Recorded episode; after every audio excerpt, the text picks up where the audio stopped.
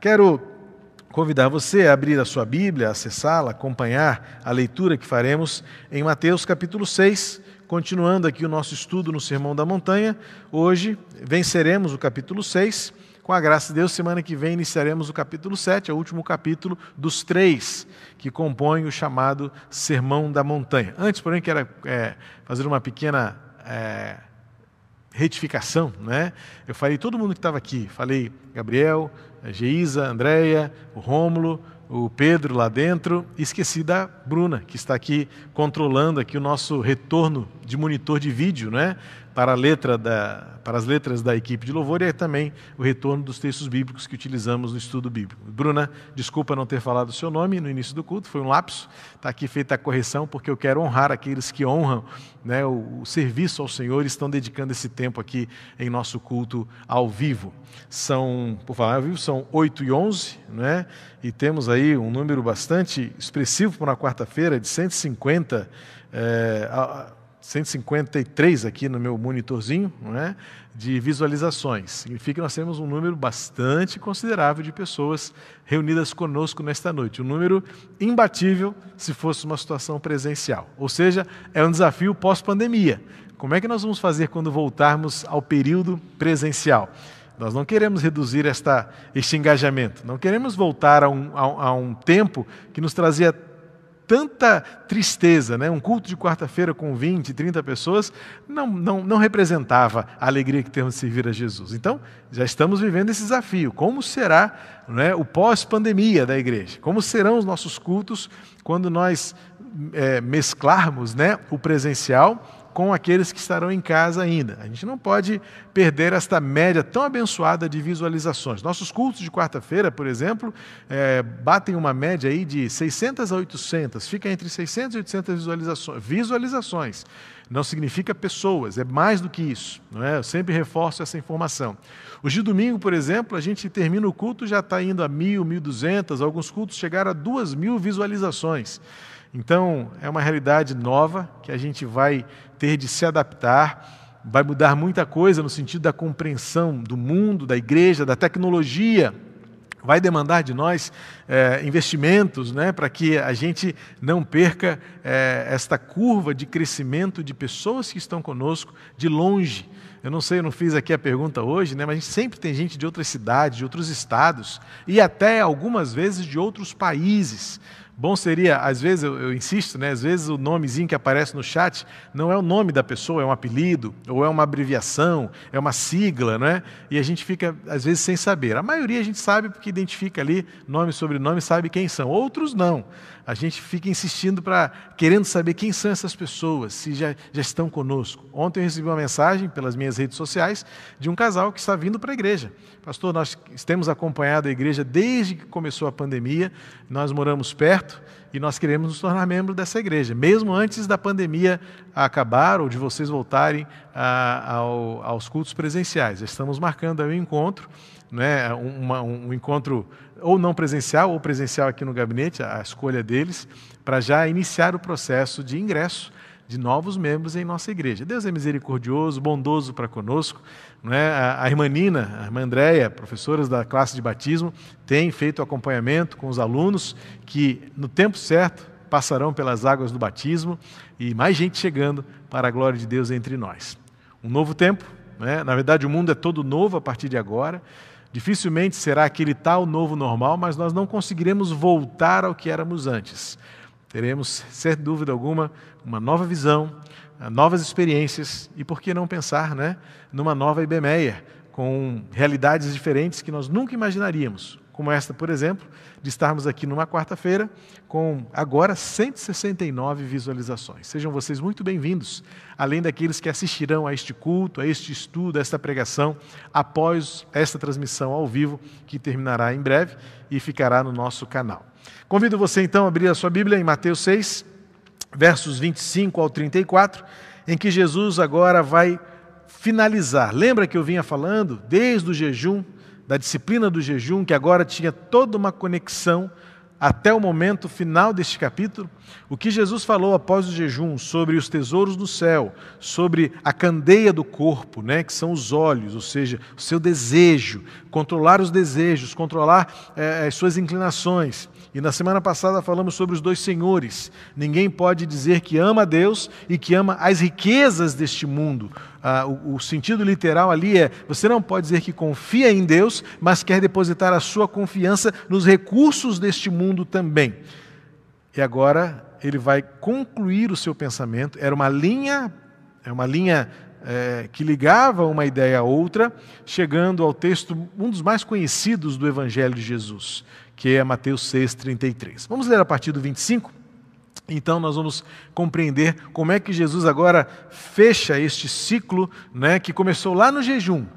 A disciplina do jejum só é possível para aqueles que aprendem a desprender-se, o altruísmo, a entrega e a confiança. Jejum é uma realidade na vida daqueles que entendem aquilo que é importante, aquilo que é insubstituível, aquilo que é imprescindível na sua vida. E aí então agora Jesus termina falando sobre as preocupações e a ansiedade.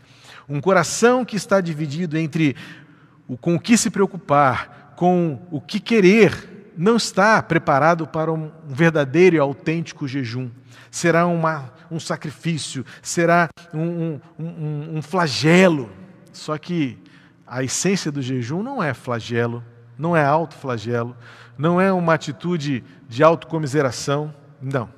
É uma atitude de entrega, de confiança e de espera. Diz assim Mateus 6, de 25 a 34. Por isso digo a vocês: não se preocupem com a sua vida, quanto ao que irão comer ou beber. Viu como tem tudo a ver com o jejum? Que Jesus fala do jejum e agora ele vai fechar assim: vocês estão preocupados com o que vão comer e beber? Como é que vocês querem desenvolver a disciplina do jejum se vocês estão com o coração de vocês nutridos, escravizados, aprisionados a esta necessidade de ter, de comer, de beber, de vestir? E ele continua: nem com o corpo, não se preocupem nem com o corpo, quanto ao que irão vestir. Não é a vida mais do que o alimento? E não é o corpo mais do que as roupas? Observem as aves do céu, que não semeiam, não colhem, nem ajuntam em celeiros. No entanto, o Pai de vocês que está no céu as sustenta. Será que vocês não valem mais do que as aves? Quem de vocês, por mais que se preocupe, pode acrescentar um côvado ao curso da sua vida? E por que se preocupam com o que vão vestir? Observem os lírios do campo. Eles não trabalham, nem fiam.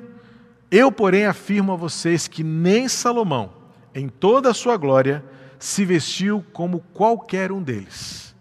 Ora, se Deus veste assim a erva do campo, que hoje existe e amanhã é lançada no forno, não fará mais por vocês, homens de pequena fé? Portanto, não se preocupem dizendo que comeremos, que beberemos ou com que nos vestiremos, porque os gentios é que procuram todas essas coisas. O Pai de vocês que está no céu sabe que vocês precisam de todas elas. Mas busquem em primeiro lugar o reino de Deus e a sua justiça, e todas estas coisas lhes serão acrescentadas. Portanto, não se preocupem com o dia de amanhã, pois o amanhã trará os seus próprios cuidados. Basta ao dia o seu próprio mal. É importante primeiro a gente considerar aqui duas coisas importantes. Duas coisas que Jesus proíbe e outra que não proíbe. Primeiro é bom você entender que Jesus não está proibindo a habilidade e a capacidade e a responsabilidade de fazer planos. É um grande desafio para todos nós. É um desafio para um ser humano comum a própria organização e olhar o futuro com responsabilidade. Falhamos muito nisso. E precisamos aprender e recomeçar todos os dias a tentar acertar este alvo, de olhar para o futuro não movido pela ansiedade. Aí é o que Jesus é, proíbe porque a ansiedade é aquilo que consome, a ansiedade é aquilo que nos causa medo. A ansiedade é justamente o inimigo desta organização pessoal quanto ao futuro. Porque você está tão preocupado, você está tão escravo dos seus medos. Será que vai dar certo? Será que vou ter suficiente? Será que eu vou conseguir? Aliás, essa pergunta é muito comum: será que eu vou conseguir? E que este medo nos escraviza, nos paralisa e nós não conseguimos olhar para o futuro com uma perspectiva madura, responsável, organizada. A ansiedade também tem a capacidade de nos tornar fracos diante das nossas próprias fraquezas vulneráveis, para melhor dizer assim, porque senão fica redundante, né? É, ela nos torna vulneráveis diante das nossas fraquezas. Porque quando nós deixamos dominar pelas preocupações, olha, volto a, a salientar, tudo tem a ver com aquilo que foi dito imediatamente antes. Tudo começou lá no jejum. Tudo começou lá no jejum quando Jesus disse aos seus discípulos: Quando vocês jejuarem, façam isso em secreto. Que ninguém olhe para vocês e veja em vocês este, esta atitude de autocomiseração, de autoflagelo, que tenham pena de vocês. Muito menos que vocês usem isso para se ensoberbecerem, dizendo: Olha como eu sou crente, olha como eu sou fiel, eu jejuo tantas horas por dia, jejuo tantos dias por semana, jejuo tanto tempo, faço greve de fome para mostrar a minha piedade a Deus. Jesus fala isso. Isso não. Espiritualidade não é teatralidade. Espiritualidade não é para os outros verem, ainda que os outros vejam, mas não é para que eles vejam. Espiritualidade agrada a Deus e faz, evidentemente, que a vida seja frutífera. Então, e portanto, quando Jesus vai falar sobre espiritualidade, fala sobre jejum, ele a seguir vai falar que um coração só jejua, um coração de fato só se entrega quando ele entende que os seus tesouros não estão na terra, mas sim no céu. Quando eles entendem que os seus olhos não podem cobiçar, julgar, condenar e não permitir que a maldade norteie e, e, e frutifique o seu interior, maldade, violência, condenação, preconceito. E aí Terminamos na semana passada dizendo que Jesus, é, aprendendo com Jesus que ou nosso coração confia em Deus, ou ele se dispõe a confiar nos recursos desta terra, deste mundo. E então Jesus agora vai passar a dizer: é por isso que eu digo a vocês. Veja que há uma consequência, há uma, há uma conexão entre as ideias, e ele diz: é por isso que eu digo a vocês, não se preocupem com a vida. E, e como assim com a vida? Veja, Jesus não está nos proibindo de olhar a vida com uma perspectiva ou com uma expectativa que nos faz planejar, organizar, sonhar. O que Jesus está proibindo é: não vivam em função daquilo que vocês comem, não vivam em função daquilo que vocês bebem não vivam em função daquilo que vocês vestem. E Jesus usa essas três coisas para representar aquilo que nós consumimos de uma forma geral. Esta necessidade de ter, de possuir, de achar que nós somos donos de alguma coisa. Na verdade, a essência que Jesus está querendo mostrar, e exemplificada aqui pela comida, pela bebida e pela, pela vestimenta, é o que, que te supre, o que, que te realiza, o que, que te faz sentir-se alguém pleno. É o que você come? É o que você bebe? É o que você veste? Em outras palavras, é o que você acha que é importante para você e você tem? Então Jesus vai mostrar isso só traz preocupações. E quando você está preocupado com o que você tem, você vive com medo porque alguma coisa pode ser tirada de você. Ele mesmo disse: aqui na terra os tesouros podem ser comidos pela traça, roubados pelo ladrão ou corroídos pela ferrugem. E Jesus está dizendo: é para isso que vocês querem ter? Então Jesus vai tratar daqueles problemas muito comuns naquele tempo e nos nossos dias em que nós estamos muito mais preocupados com coisas que se perdem do que com coisas que ninguém tira de nós. E quando nós nos deixamos levar pela ansiedade, pela preocupação, nós tornamos-nos escravos dos nossos medos, nós tornamos-nos vulneráveis às nossas fraquezas, aos nossos defeitos, nós nos paralisamos, nós temos defeitos, temos limitações, temos incapacidades, e o que acontece? A preocupação tem o poder de roubar de nós a alegria de viver o hoje. Veja bem, presta atenção aqui. Jesus não está proibindo você de olhar o futuro em perspectiva e expectativa. Não há nenhum problema em você olhar para o futuro e fazer planos. Ao contrário, é o que eu preciso fazer, é o que você precisa fazer. Mas a questão é preocupar-se além do necessário. E é o que Jesus está dizendo. Por que você está tão preocupado? Isso reflete o que eu acabei de dizer. Palavras de Jesus. Os seus tesouros estão aqui na terra e não no céu. Quem governa a sua vida são seus olhos, pela cobiça, pela concupiscência, pela maldade, pela vaidade. Você não aprendeu a confiar em Deus e está confiando nos recursos porque acha que só o que o mundo pode te dar é que te trará satisfação. Então Jesus dá o remédio. O remédio para esta ansiedade está claro no versículo 3. Quando Jesus depois, primeiro usa né, a ilustração dos pássaros, depois dos lírios, e a expressão que Jesus usa quando ele fala observem, talvez na versão mais antiga, olhai os lírios do campo, não é? Este olhar aí, traduzido agora por observar, é a observação que traz o aprendizado. Não é a contemplação dos ornitólogos, né, que vão para o campo, para as florestas e ficam ali só olhando os passarinhos para contemplar a beleza deles. Não. O que Jesus está querendo dizer é: olhe e aprenda com. Veja como eles vivem. Há uma canção muito linda de Stênios Márcios que ele diz o seguinte: cante, mesmo quando não houver quem ouça, porque os pássaros fazem isso. Eles cantam nas florestas e não há ninguém para ouvi-los. Por quê? Porque eles cantam para o Criador. Então veja, são tantas, tantos ensinamentos que a criação pode nos dar, e o que Jesus está dizendo aqui quando diz: olhem para os lírios.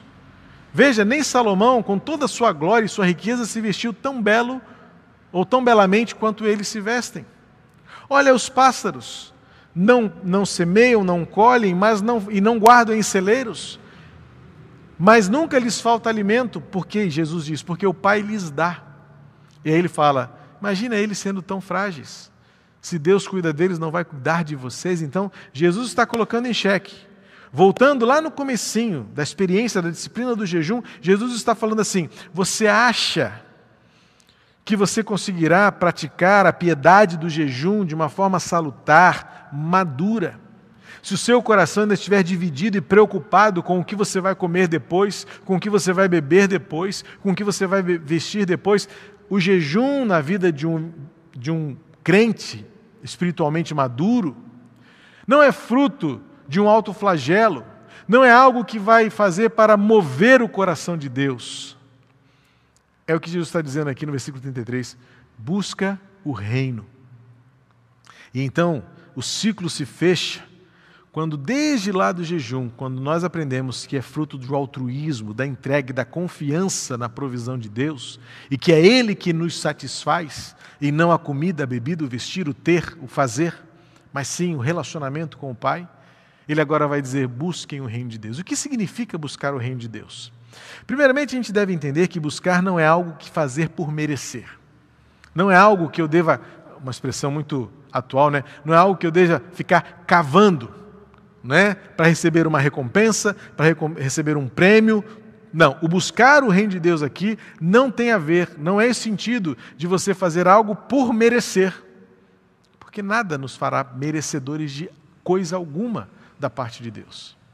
Por outro lado, o buscar o reino de Deus nos remete à ideia de reconhecer, de entregar-se a um processo, mergulhar num oceano de provisão e de confiança. Certa vez alguém usou a ilustração de um peixinho no oceano em que ele olha para um lado e para o outro, naquela monotonia, e diz assim: Eu só tenho água. Mas a água do oceano, por mais monótona que em algum momento possa parecer, é tudo o que um peixe precisa.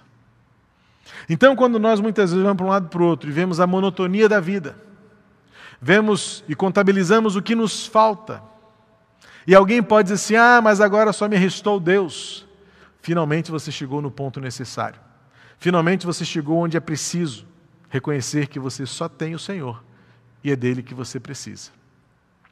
Quando então Jesus diz buscar o reino de Deus, há uma figura botânica que nos ajuda a compreender o que é isso de buscar o reino de Deus. É o processo das raízes, das folhas. Porque raiz, caule, flor, fruto, folha, que são os elementos das mais belas árvores que possam existir, não produzem nada por si só. As raízes, por exemplo, elas dependem do solo, dependem da água, a folha depende do sol, da claridade, do ar, da troca de oxigênio pelo gás carbônico. Os frutos de dependem das seivas que as raízes trazem para si, ou seja, todos os elementos da árvore não produzem nada por si só. A própria raiz, a raiz é raiz e ela se espalha como se espalha, ela levanta o piso, ela destrói alicerces, porque ela, com toda a força que lhe é devida, e necessária, ela vai buscar onde for preciso para ter aquilo que lhe é necessário. Buscar o reino de Deus é nos fazer como raízes, que sabemos que não temos o que temos por merecimento, não temos o que temos por dever do doador, mas temos o que temos porque vamos em busca de, sabendo que nada é por nós mesmos, mas há um solo, há uma substância, há uma água, há uma proteína, há um nutriente que o solo da vida com Deus nos dará. E então, quando nós mergulhamos neste oceano onde só o Senhor basta, quando nós aprofundamos nossas raízes na vida com Deus e buscamos no reino de Deus, e Jesus caracteriza o reino como justiça, a verdade, a essência, encontramos ali tudo o que nós precisamos, ainda que nos falte alguma coisa que nós tanto queríamos. O crente maduro é aquele que consegue discernir e separar necessidade de desejo ou vontade. Porque a vontade tem que ser uma só, do Criador, do Senhor, do Pai amoroso. E olha que Jesus o tempo todo ele está se referindo a este doador como Pai. Novamente, Jesus coloca as coisas em ordem, né, ensinando um novo paradigma para aqueles, para aqueles seguidores. Não era um Deus distante, não era um Deus é, transcendente apenas, mas era um Deus Pai, que dá, que cuida, que provê. Somente assim podemos viver livres da preocupação, pois, como raízes nos aprofundamos na vida com Deus e confiamos e cremos que Ele nos dará o que nos é necessário para viver. Ele nos dará o que é essencial para ter esperança e significado de vida.